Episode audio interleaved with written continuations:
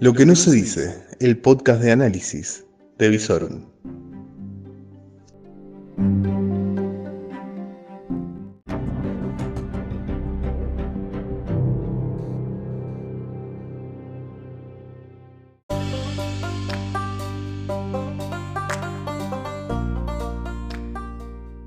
Muy pero muy buenas noches, ¿cómo les va?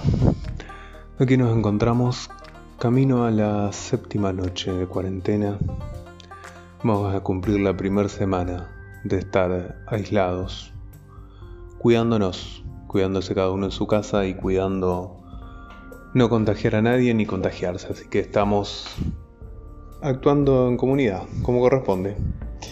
Porque nadie se salva solo. Así que está muy bien que estemos así y vamos a ir actualizando lo que son las novedades, noticias de análisis del día.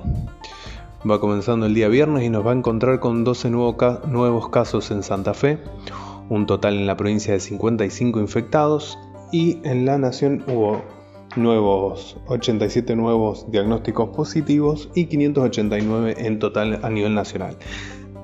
Ah, claro, digo 87 nuevos diagnósticos positivos, así de complicado, porque estaría mal si les digo que hay 87 nuevos infectados.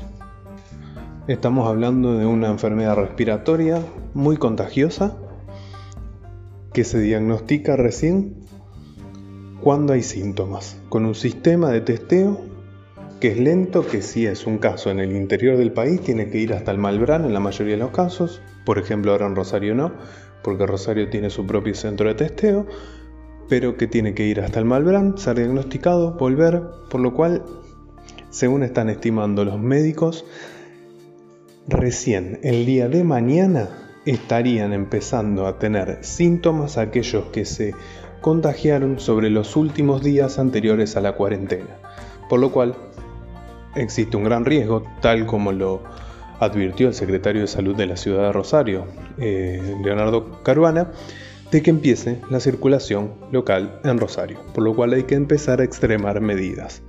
Nada está de más, ¿sí? Salgamos si tenemos que hacer las compras uno solo por familia, con barbijo.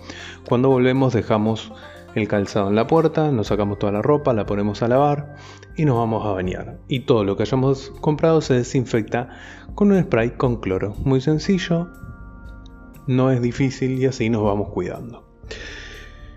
Bueno, sobre el dilema y, el, y la discusión que hay sobre los testeos ya hablamos el otro día.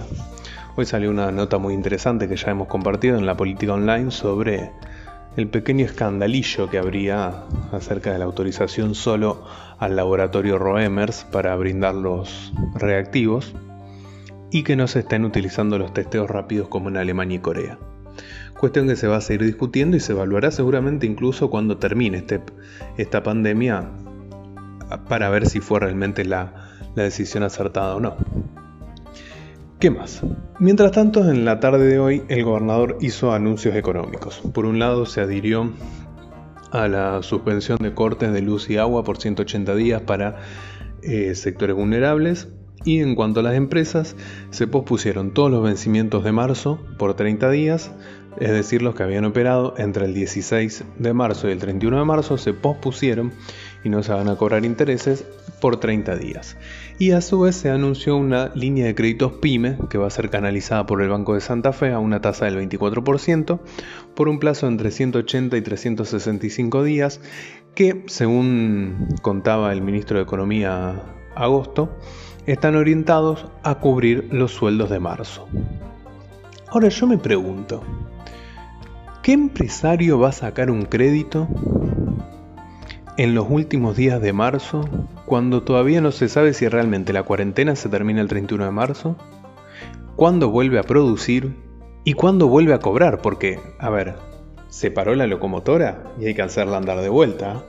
La cadena de pago está totalmente rota en, en todo lo que es el 90% por lo menos de lo que es servicio y comercio.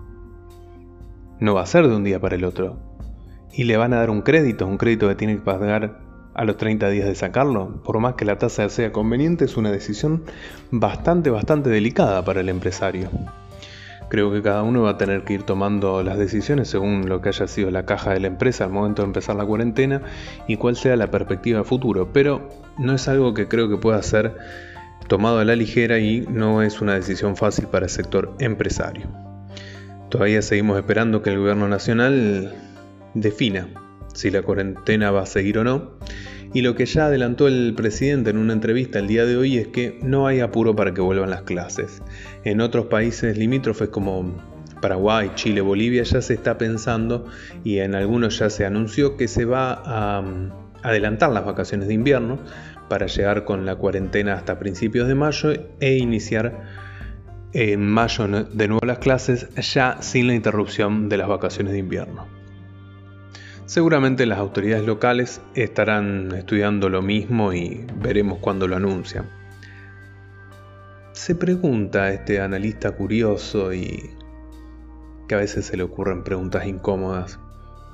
¿Va a seguir habiendo feriados en la Argentina después de esta cuarentena? Digo, por lo que resta del año por lo menos.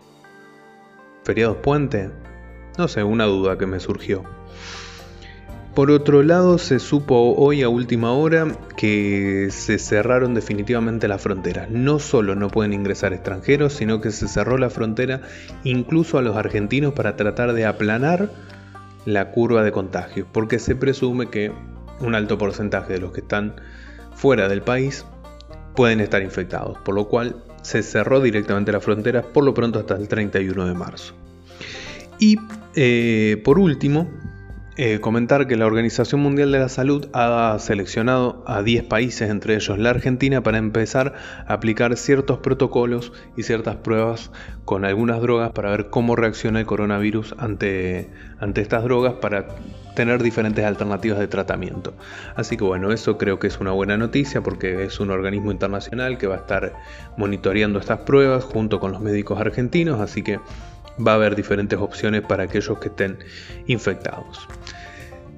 Esto es algo que está en constante evolución, como ven la curva sigue creciendo, el día de hoy un poco más lento, esperemos que siga así y que no tengamos que llegar a una situación de extrema gravedad, pero todo esto se va a jugar fuertemente a partir de que empiece el contagio comunitario y ahí se va a ver la efectividad o no de la cuarentena según el cumplimiento que haya tenido. Por eso tenemos que ser muy responsables, salir lo mínimo e indispensable.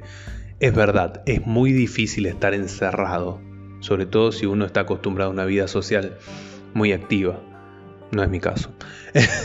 pero bueno, yo entiendo, hay mucha gente que le cuesta, pero es necesario para aplanar la curva, porque aplanar la curva es la condición para que la gente no se muera y pueda ser asistida, porque si no va a verse sobrepasada la capacidad del, sistema de salud y ahí sí que va a haber muertos, pero no por el virus, sino porque no vamos a poder tratarlos, porque no vamos a tener los medios suficientes. Entonces está en nuestra responsabilidad ciudadana cumplir con la cuarentena para que esto no suceda.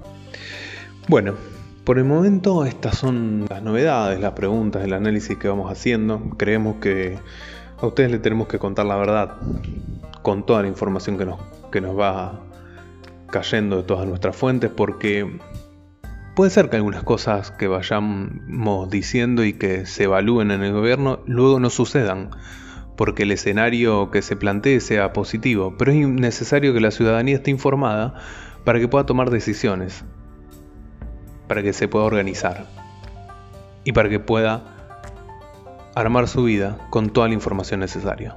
Por eso es que, bueno, le brindamos a través de estos podcasts todo lo que sabemos.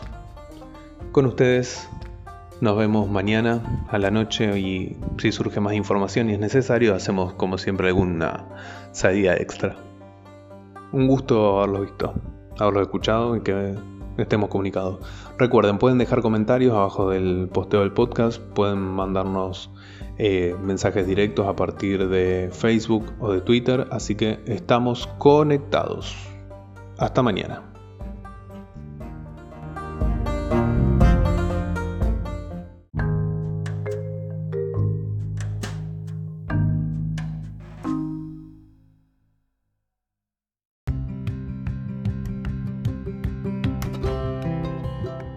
Todo lo que necesitas saber en Lo que no se dice, el podcast de Visorum.